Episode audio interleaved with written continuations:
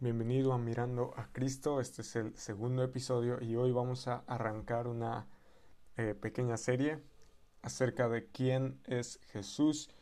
ya vimos la importancia de conocer a Jesús, pero también necesitamos revisar quién es Jesús. Y esta serie de, episodios es precisamente eso. Vamos a eh, revisar seis verdades acerca de, acerca de Cristo, acerca de Jesús, acerca de Cristo como el Hijo de Dios. Y para esto eh, vamos a ocupar un prólogo que está en el Evangelio de Juan. La vez pasada dijimos que los evangelios eran la fuente más confiable para obtener información, no solo información vacía, sino para realmente tener una convicción de que Jesús es más que suficiente no solo para salvar nuestras vidas, sino para salvar las vidas de todo el mundo. Y para salvarlo, eh, para, que nosotros podamos tener esa convicción, necesitamos conocerlo. Entonces, vamos, vamos a conocer en esta serie de episodios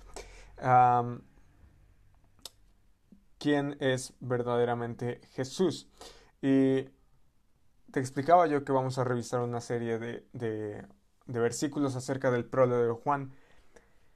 Ahora, la mayoría de los libros que podemos encontrar hoy, ve a una biblioteca, ve a una librería, y la mayoría de los libros contienen un prólogo. Y esto es como un pequeño escrito que se escribe antes eh, del contenido, digamos que esencial, para comentar de qué trata el libro o hacer un comentario importante eh, al respecto, ¿no? Y Juan en su Evangelio también, también escribe un prólogo y desde el verso 1 hasta el 18 de su primer capítulo eh, lo utiliza para enseñarnos seis verdades básicas acerca de Cristo como el Hijo de Dios. Así que antes de conocer la vida de Jesús, para Juan es importante que tomemos en cuenta que Jesús mismo es Dios y esa es nuestra primera verdad que vamos a revisar el día de hoy, que es Jesús es Dios.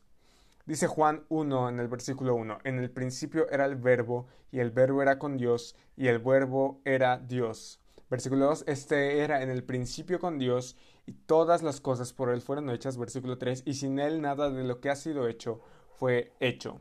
Ahora, vamos a revisar esta primera verdad con mucho cuidado, con pinzas. Juan nos dice que en el principio era el verbo, pero ¿en qué principio? Ah, la palabra que ocupa Juan es la misma que ocupa eh, un versículo ya bastante conocido. Eh, eh, imagina que es, que es una especie de ejercicio donde, donde tienes que completar la frase. Entonces, digamos que si yo te pusiera un examen donde me tienes que completar la frase y te pongo en el principio, seguramente lo completarías con un verso bastante famoso que es Creó Dios los cielos y la tierra, que es precisamente Génesis 1.1, o sea, el primer versículo de la Biblia. En el principio creó Dios los cielos y la tierra. Y entonces Juan está diciendo aquí que desde antes de que se creara todo estaba el verbo Así es. Ahora, para Juan, eh, conocer al verbo es regresarse hasta antes de que el tiempo mismo existiera.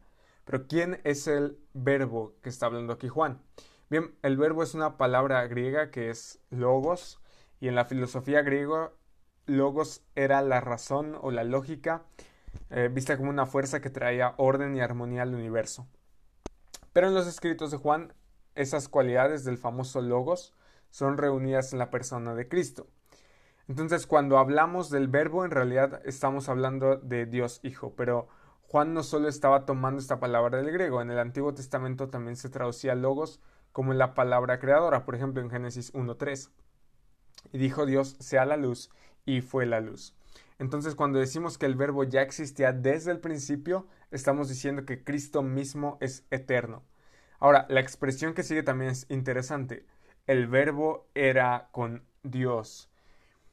Aquí se nos muestra una relación de conocimiento bastante cercana. Tiene, tiene que ver con... este de era con Dios tiene que ver con una relación de cara a, cara, ¿no? Imagínate que yo estoy delante tuyo eh, hablándote, pues más o menos así. Es una relación de conocimiento bastante cercana. Entonces, a ver, a ver, a ver para, me, podrás decir para, ¿cómo es que estaba con Dios, pero era Dios mismo? Pues ese, ese concepto los cristianos le llamamos Trinidad, pero en este preciso momento estamos diciendo que Jesús, Jesús era Dios mismo y también estaba en comunión con el Padre y también estaba en comunión con el Espíritu Santo. Y los tres son, son Dios, ¿no? pero los tres son diferentes personas. Es algo, es algo extraño, difícil de entender, pero Pablo explica esta relación eh, en 1 Corintios 8:6. Dice, para nosotros, sin embargo, solo hay un Dios, el Padre del cual proceden todas las cosas y nosotros somos para Él, y un Señor, Jesucristo, por medio del cual son todas las cosas y nosotros por medio de Él. Es decir, solo hay un Dios. Ahora, Juan también explica esto en una de sus cartas cuando nos cuenta que él daba testimonio de lo que había visto y oído. Dice eh, primera de Juan 1.2, porque la vida fue manifestada y la hemos visto y testificamos y os anunciamos la vida eterna, la cual estaba con el Padre y se nos manifestó. Voy a repetir esta parte que está interesante y en la cual me quiero enfocar, la cual estaba con el Padre. O sea, significa que Jesús estaba con el Padre. ¿Aún estás convencido? Mira lo que dice Filipenses 2. Eh, voy a empezar en el versículo 6. El cual, siendo en forma de Dios, no estimó el ser igual a Dios como cosa a que aferrarse, sino que se despojó a sí mismo, tomando forma de siervo, hecho semejante a los hombres, y estando en la condición de hombre, se humilló a sí mismo, haciéndose obediente hasta la muerte y muerte de cruz por lo cual Dios también le exaltó hasta lo sumo y le dio un nombre que es sobre todo nombre, para que en el nombre de Jesús se doble toda rodilla de los que están en los cielos y en la tierra y debajo de la tierra, y toda lengua confiese que Jesucristo es el Señor, para gloria de Dios Padre. Ahora, el hecho de que Jesús existía en forma de Dios implica que Él es divino. Cristo ya poseía la deidad en su persona, es decir, como todos los atributos de Dios. Pero cuando vino a la tierra, esos atributos no los usó para beneficio personal. O sea, por eso ocupa él como cosa que aferrarse. Y la frase de se despojó a sí mismo no significa que haya eliminado de sí esos atributos o su identidad como Dios. No. Él no dejó de ser Dios cuando vino a la tierra, sino que aceptó la deshonra de hacerse humano para morir por nosotros. Porque para que muriera por nosotros debería de ser completamente humano, así, así podría morir. Así que él decidió hacerse hombre. Ah, ¿Todavía no estás convencido que Jesús es Dios? Dice Colosenses 2.9, porque en él, ¿en quién? En Jesús habita corporalmente toda la plenitud de la deidad. O sea, esto significa que Cristo posee la plenitud de la naturaleza y los atributos divinos. Por ello Juan escribe, era Dios. Y en el griego eso no solo recalca que el verbo poseía todos los atributos de Dios, sino que era Dios mismo. Y Juan muestra a Jesús como totalmente humano y totalmente divino. A pesar de que Jesús tomó por completo nuestra humanidad y vivió como un hombre, nunca dejó de ser el Dios eterno que siempre existió, el creador y sustentador de todas las cosas. La fuerza es el logos que une la creación y la fuente de la vida eterna. Esta es la verdad acerca de Jesús. Ahora, todo esto que hemos revisado simplemente significa que Jesús es el Mesías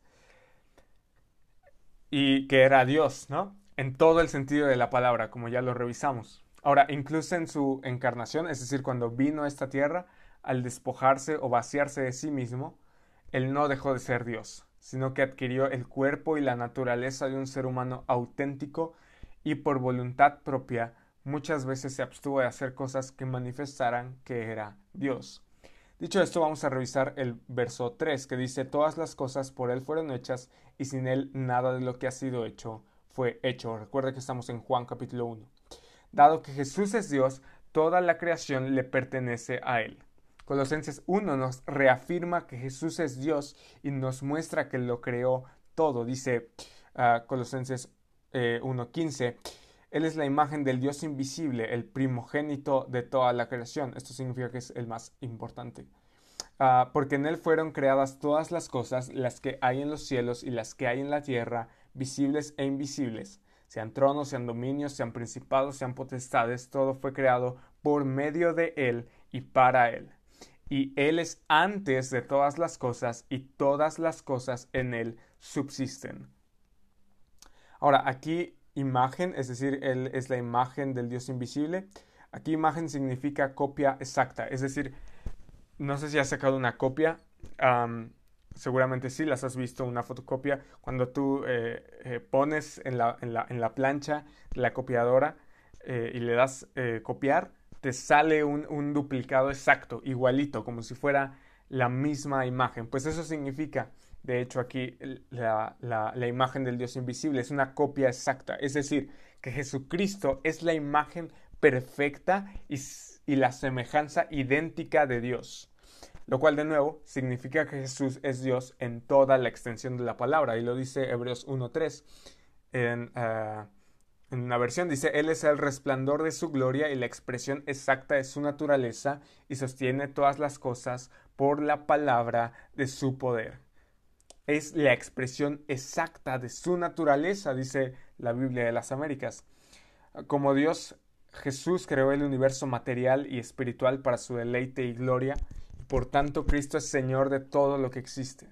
Él sostiene el universo. Es maravilloso esto. El creador del universo vino a morir por ti y por mí en una cruz. Él ya tenía un plan de salvación desde el inicio de los tiempos. Eso dice 2 de Timoteo 1.9, que nos salvó y nos llamó con llamamiento santo, no conforme a nuestras obras, sino según el propósito suyo y la gracia que nos fue dada en Cristo Jesús antes de los tiempos de los siglos. Ahora Tito 1.2 dice algo parecido. Nuestra esperanza es la vida eterna, la cual Dios, que no miente, ya había prometido antes de la creación. Así como la creación no hizo nada para ser creada, no es como que la tierra eh, eh, eh, hiciera algo para que Dios la creara, no, sino que Dios se dispuso a hacerlo porque quiso y para su gloria, así es nuestra salvación.